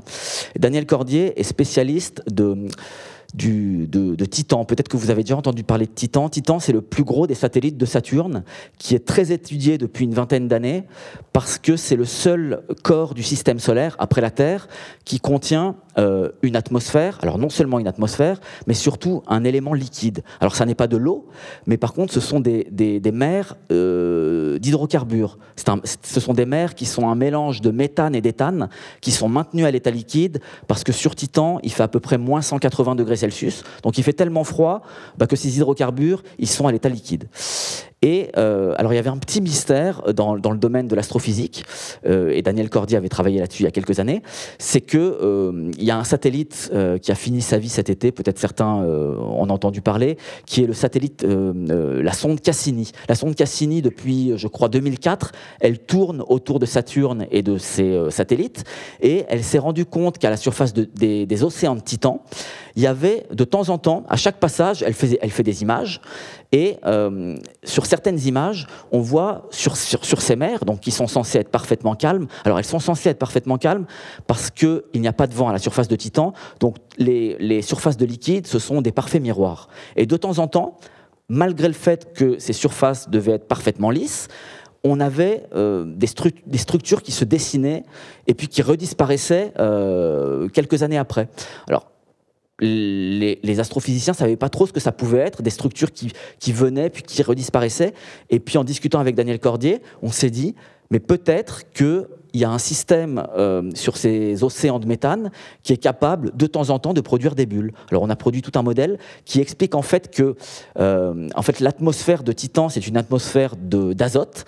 Et l'azote, à ces très très faibles températures, a une très très forte solubilité dans l'hydrocarbure. Donc l'azote va, c'est ce qu'on a proposé, on n'a pas encore été euh, là-haut pour s'en rendre compte, mais le, modèle a été accepté par les astrophysiciens. En fait, on, a imaginé que l'azote était capable de se dissoudre dans les couches supérieures euh, de ces lacs d'hydrocarbures, ce qui, ce qui va les rendre plus denses. S'ils sont plus denses, le, liquide va se mettre à couler. Et puis, on s'est rendu compte que ces mélanges d'hydrocarbures et d'azote étaient des mélanges extrêmement instables et qu'à partir d'une certaine pression, l'azote était capable de redevenir gazeux. Et il se trouve que lorsque ces couches qui sont en train de tomber euh, atteignent des profondeurs de l'ordre de 100 à 150 mètres, eh ben, la pression étant plus importante à une centaine de mètres euh, sous la surface, eh ben, on tombe dans la zone où euh, ce mélange devient très instable et l'azote va être capable de redégazer du lac sous forme de bulles. Et on a montré que les tailles caractéristiques des objets qui étaient vus par la sonde Cassini à la surface de ces océans de méthane étaient tout à fait compatibles avec la taille des bulles que ce système qui se déstabilise était capable de former. Donc vous voyez que c'est une des applications euh, finalement de la physique des bulles qui encore une fois est complètement universelle. On peut à la fois s'intéresser à ce qui se passe dans une flûte de champagne, mais aussi à ce qui se passe bah, dans, des, éléments beaucoup plus exotiques, euh, bah, notamment à la surface de Titan. Et j'imagine qu'il y aura aussi à venir d'autres applications euh, extraordinaires de, de, ces phénomènes. Et bah, je vous remercie de votre attention. ça c'était autre chose. Merci beaucoup.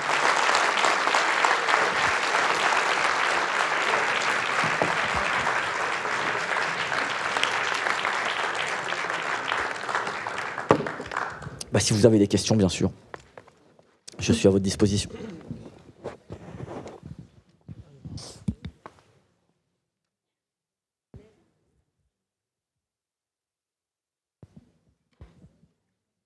Un, deux.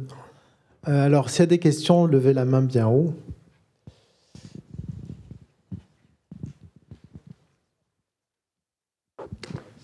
Euh, j'avais deux questions. La première, c'est qu'est-ce qui se passe si on n'a pas d'imperfection?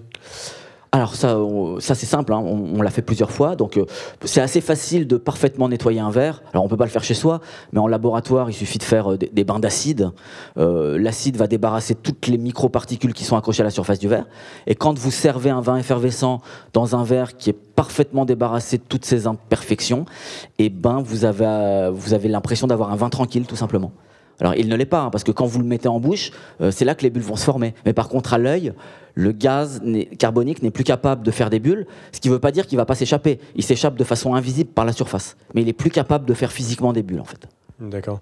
Et hum, dans les images que vous montriez entre le, la, coupe et la flûte, euh, donc on voyait le flux, euh, donc ça faisait un régime turbulent avec le liquide qui remonte vers le milieu. Mais ce, qu'on, ce que j'avais compris, c'est que c'était surtout les imperfections sur le bord du verre qui créaient des bulles. Donc ma question, c'était pourquoi le... C'était ça? Oui, oui, voilà. Donc là, le, euh, après, bon, ça peut être compris dans un sens ou dans l'autre, mais moi j'avais compris que là, c'est le liquide qui monte par le milieu. Alors, on, a utilisé des verres qui étaient gravés parce qu'on voulait voir, euh, on voulait des effervescences standardisées. Donc, on a fait exactement ce que je vous ai dit là. Ces verres-là, on les a parfaitement nettoyés à l'acide pour faire en sorte que les bulles ne sortent que de la petite gravure centrale. Ah, d'accord. Voilà. Donc, vous avez des, des effervescences uniquement qui remontent au centre et vous n'avez pas d'effervescence ailleurs.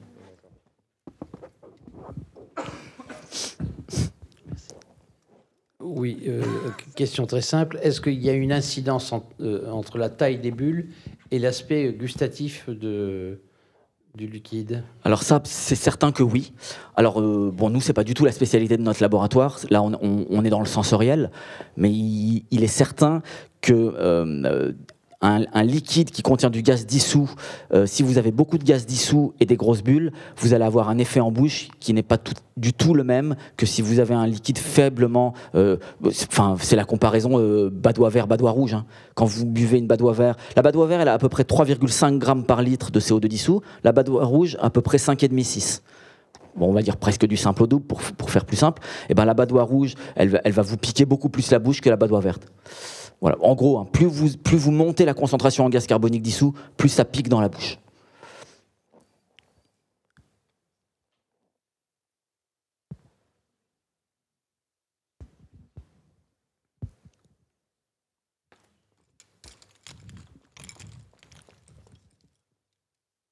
Euh, bonsoir, j'aurais voulu savoir si euh, des tests avaient été faits sur la station orbitale au niveau de la dégustation Est-ce qu'au niveau de on a parlé de la géométrie euh, et euh, de, de l'attraction terrestre Est-ce qu'en dégustation, est-ce que vous avez l'occasion de pouvoir converser avec des, des spationautes justement sur l'effet de la bulle? Alors, je crois qu'il y a des Russes qui se sont amusés à regarder ce qui se passe quand on met quelque chose de, une pilule effervescente, quoi, genre de l'aspro, quoi. Alors, alors déjà, il faut savoir qu'un liquide en apesanteur, bah, c'est le, coup du capitaine Haddock dans, Tintin. Hein. Le, liquide va prendre grosso modo la forme d'une sphère.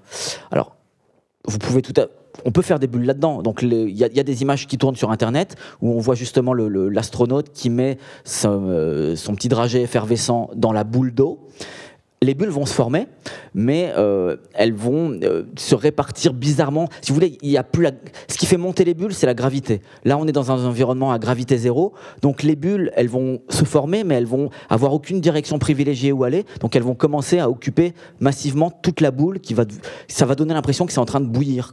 Les images sont très très belles. Alors bon, est-ce qu'on, ça vous montre aussi qu'une dégustation de vin effervescent euh, n'est clairement pas compatible avec l'apesanteur. Parce qu'il faut que vos bulles, pour être évacuées, il faut que vous ayez de la gravité. Euh, c'est ça qui vous permet de faire ressortir les bulles du milieu.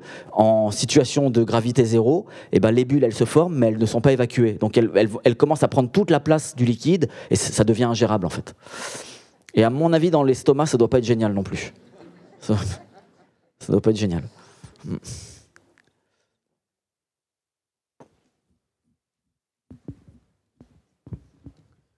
Bonsoir. Euh, est-ce qu'il y a une date de péremption euh, des bulles? Je sais qu'il y, a des. On parlait de, champagne qui avait 30-40 euh, ans. moi, j'ai déjà vu pris en photo des champagnes de 1904 où il restait encore des bulles. Je sais qu'il y a eu des champagnes qui ont été retrouvées dans la mer Baltique qui avaient 200, 200, 300 ans. est-ce, que, dans des conditions parfaitement, enfin, dans des conditions parfaitement conservées, est-ce qu'on est-ce qu'on peut conserver euh, la bulle indéfiniment ou est-ce que au fur et à mesure euh, ça disparaît? Alors, euh, alors non, c'est ce qu'on disait tout à l'heure. Il n'y a, pas de, il a pas d'opercule qui soit 100% hermétique au gaz. Alors les bouteilles de la Baltique, on avait eu la chance de travailler là-dessus euh, il y a quelques années. Euh, les bouteilles de la Baltique, elles avaient 140 ans, je crois de mémoire, et elles n'avaient plus de gaz. Hein. On était descendu. Le, seuil de, de, formation des bulles, c'est à peu près 2 grammes par litre. En dessous de 2 grammes par litre, il n'y a plus assez de gaz pour faire les bulles. Même s'il y a encore un peu de gaz, hein, vous pouvez dire, ah, tiens, 1,5 g par litre, bah, c'est pas assez pour faire des bulles. Vous avez du gaz, vous avez un tout petit effet piquant, mais vous n'avez pas formation des bulles. Donc dès qu'on tombe en gros en dessous de 2 grammes par litre, vous n'avez plus d'effervescence. Et c'était le cas de ces bouteilles dans, la Baltique, qui je crois qu'elles étaient à 0,5 g par litre en CO2 dissous. Donc elles pouvaient plus physiquement faire de bulles en dégustation. Euh, alors après, oui, on, travaille sur des modèles de, de, décroissance de la concentration en CO2 au fil du vieillissement. Euh, en fonction de différents opercules, que ce soit des bouchons ou bien euh, des capsules qu'on utilise pour vieillir sur, euh, sur lit. Allez, en gros, bon, ça va dépendre des, perméabilités, mais bon, on prend le risque, au-delà de 40-45 ans, de tomber sous cette concentration critique de 2 grammes par litre. Après, il voilà, faut savoir aussi que le bouchon, c'est un milieu très hétérogène, et des mêmes lots de bouchons ne vont pas forcément se comporter de la même façon. Voilà, donc voilà, vous avez un milieu très hétérogène qui va faire en sorte que euh, bon, c'est peut-être un peu c'est pas plus mal, peut-être que c'est bien que qu'il y ait un petit peu aussi une part de non maîtrisé euh, dans une bouteille. Hein. Il y a toujours un risque. Euh, chaque fois qu'on débouche une vieille bouteille de champagne, voilà, on va, on va, on se demande toujours si elle va buller ou pas. Ouais.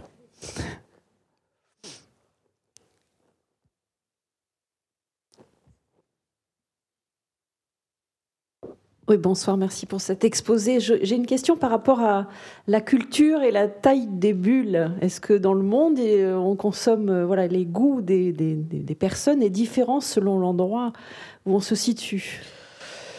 Euh, alors pour le coup, pour les vins effervescents, je sais pas trop, mais on avait travaillé pour pour un brasseur il y a une dizaine d'années euh, qui s'intéressait justement euh, euh, aux mousses. Alors je sais que les mêmes marques qui proposaient à l'export, il fallait que, par exemple, je dis n'importe quoi, hein, il fallait qu'au Japon ça fasse pas de bulles, mais qu'en Allemagne ça en fasse beaucoup. Je parle de, de mousse, pas de bulles. Je sais que pour la même marque, eh ben, le consommateur, il, fallait qu'il ait plus ou moins de mousse. Et donc il nous demandait de nous adapter en fonction des, additifs qu'il avait le droit de mettre, justement il nous demandait de nous adapter en fonction, en fonction des pays alors, pour le, pour le coup, pour les vins effervescents, j'ai pas trop de retour là-dessus. Je sais pas. Je sais pas trop. S'il y a plus ou moins d'appétence pour les bulles euh, en Asie, je, je sais pas. Je vais pas dire de bêtises. Je, je sais pas.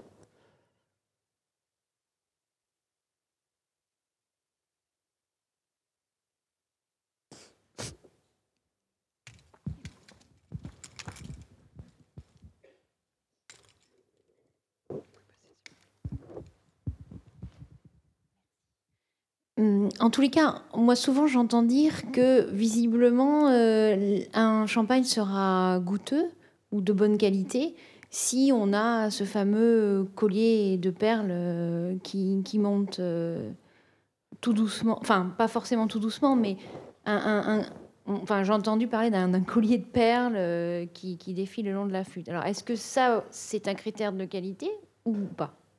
Non, euh, non, non, non. la présence des bulles, elle est surtout liée euh, aux imperfections que vous aurez sur votre verre ou pas. Alors après, voilà, à l'œil, c'est effectivement, ça flatte plus l'œil. On, est tous d'accord.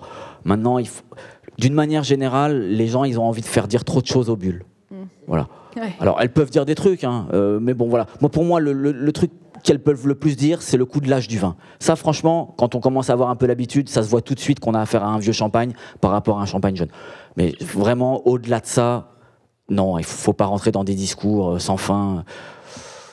Ça fait peut-être partie de la magie du truc, mais bon, quand même. Enfin, voilà, on a quand même des éléments en science qui permettent de dire que, voilà, vous pouvez avoir un excellent champagne. Si votre verre est trop propre, eh ben, vous allez être déçu parce que vous n'allez pas avoir de bulles en dégustation. Maintenant, le champagne va rester très bon. Mais c'est sûr que c'est dommage.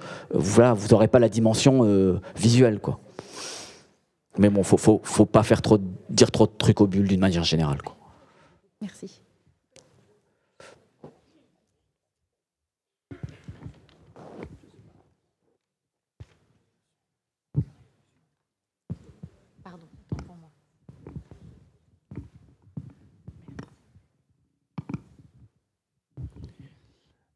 Bonsoir. Est-ce que, le pH du milieu a une incidence sur la quantité et la qualité de l'effervescence?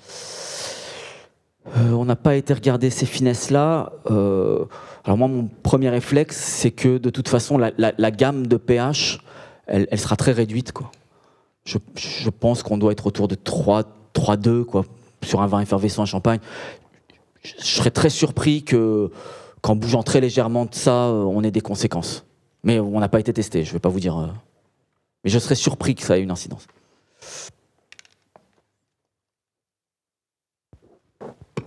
Bonsoir, monsieur. J'essaie de organiser, formuler ma question.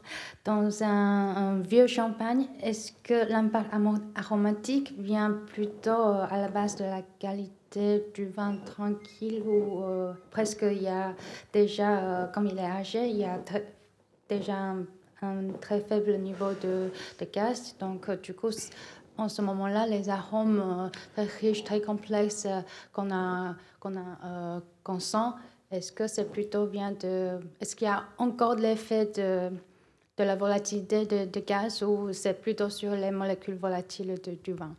Bon, là, on, sort vraiment de mon domaine de compétences. Mais bon, grosso modo, le vieillissement sur lit, euh, ça va être l'autolyse des levures. Donc, progressivement, les levures, elles vont, elles vont, elles vont donner euh, des, choses au, vin qui va, qui va commencer à, progressivement modifier ses arômes. Et, et, en parallèle aussi de ça, vous allez avoir la sortie du gaz carbonique, donc l'appauvrissement de la concentration du vin euh, en gaz carbonique, mais aussi l'enrichissement en oxygène qui va euh, contribuer aux, modifications. Donc vous avez tout ça qui joue en même temps. Euh, bon là on sort, de mon domaine, hein. je ne veux pas dire de bêtises, mais voilà, du point de vue des bulles, la caractéristique du vieillissement, c'est de les affiner parce qu'on perd progressivement le gaz carbonique dissous. Voilà. Pour le reste, je pense que Gilles sera mieux répondre que moi.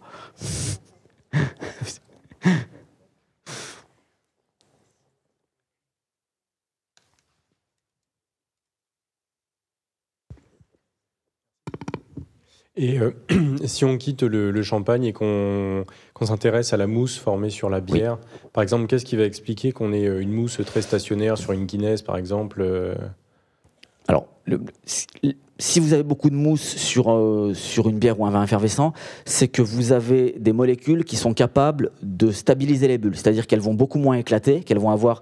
En fait, ce qu'on va réussir à faire ralentir, c'est la phase de drainage si vous augmentez la phase de drainage, vous allez augmenter la durée de vie des bulles, donc elles vont s'accumuler, donc la mousse va être plus importante.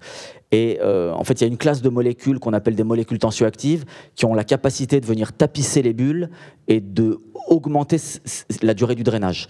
Donc plus vous allez avoir de molécules tensioactives dans votre boisson, plus vous allez avoir des mousses euh, stables. Alors la différence bière vin effervescent, elle est assez simple.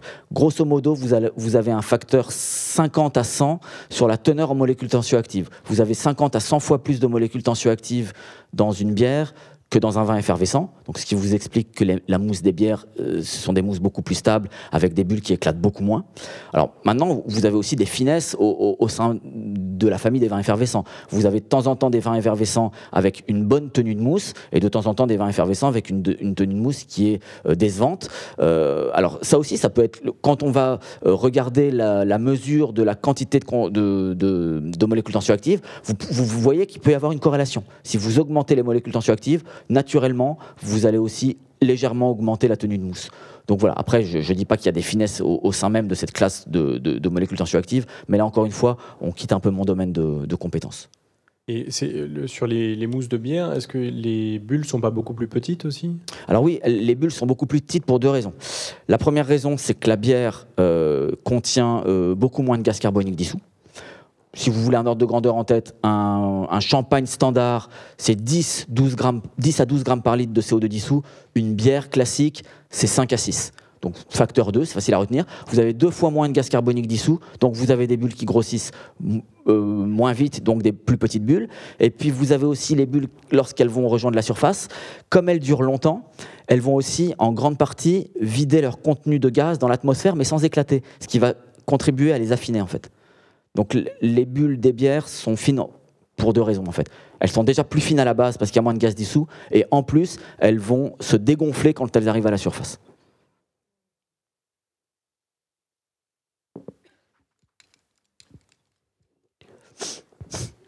Je te repose une deuxième question.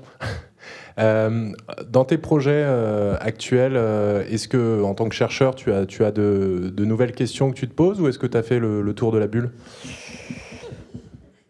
Bah, périodiquement, tous les 3-4 ans, je me dis que j'ai fait le tour. Et, puis, on a une question qui vient, on a un étudiant en thèse qui arrive, et puis il y a toujours des nouvelles voix. Donc, enfin, Gilles voit de quoi je parle. En fait, ça se termine jamais. Quoi. C'est, euh, peut-être que je serais lassé avant d'avoir fini, mais en fait, on n'a jamais fini. Quoi. Euh, puis, on est une petite équipe très multidisciplinaire. Alors, moi, je suis physicien, mais j'ai, ma collègue Clara qui est chimiste. On a, des, on a aussi des. Bah, vous voyez, on travaille avec un, astrophysicien qui nous a apporté des, des nouveaux éléments qu'on connaissait pas avant. On a quelqu'un qui est spécialiste, qui est spécialiste de la modélisation moléculaire. Donc on a tellement de disciplines qui cohabitent, euh, et chacun avec sa culture, que voilà, on, arrive à couvrir un petit peu des grands pans de la discipline et, ça fait qu'on on a toujours des nouveaux trucs euh, pour nourrir les, recherches. Moi aussi, hein, je pensais à la sortie de la thèse, je pensais que j'allais partir ailleurs et puis finalement, de fil en aiguille, euh, il y a tellement de questions et puis on peut répondre à tellement peu de questions que voilà, je, je suis pas inquiet avec ça quoi. je suis inquiet.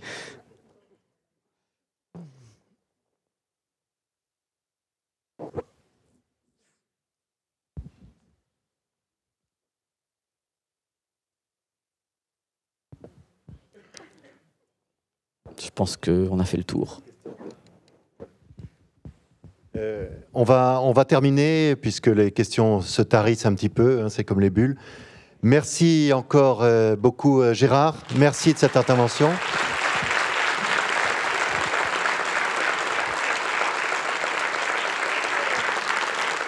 Formidable. Voilà, on a tous compris qu'un verre de Bordeaux est le meilleur verre pour déguster donc euh, le champagne. Merci d'avoir conclu euh, cette affaire-là.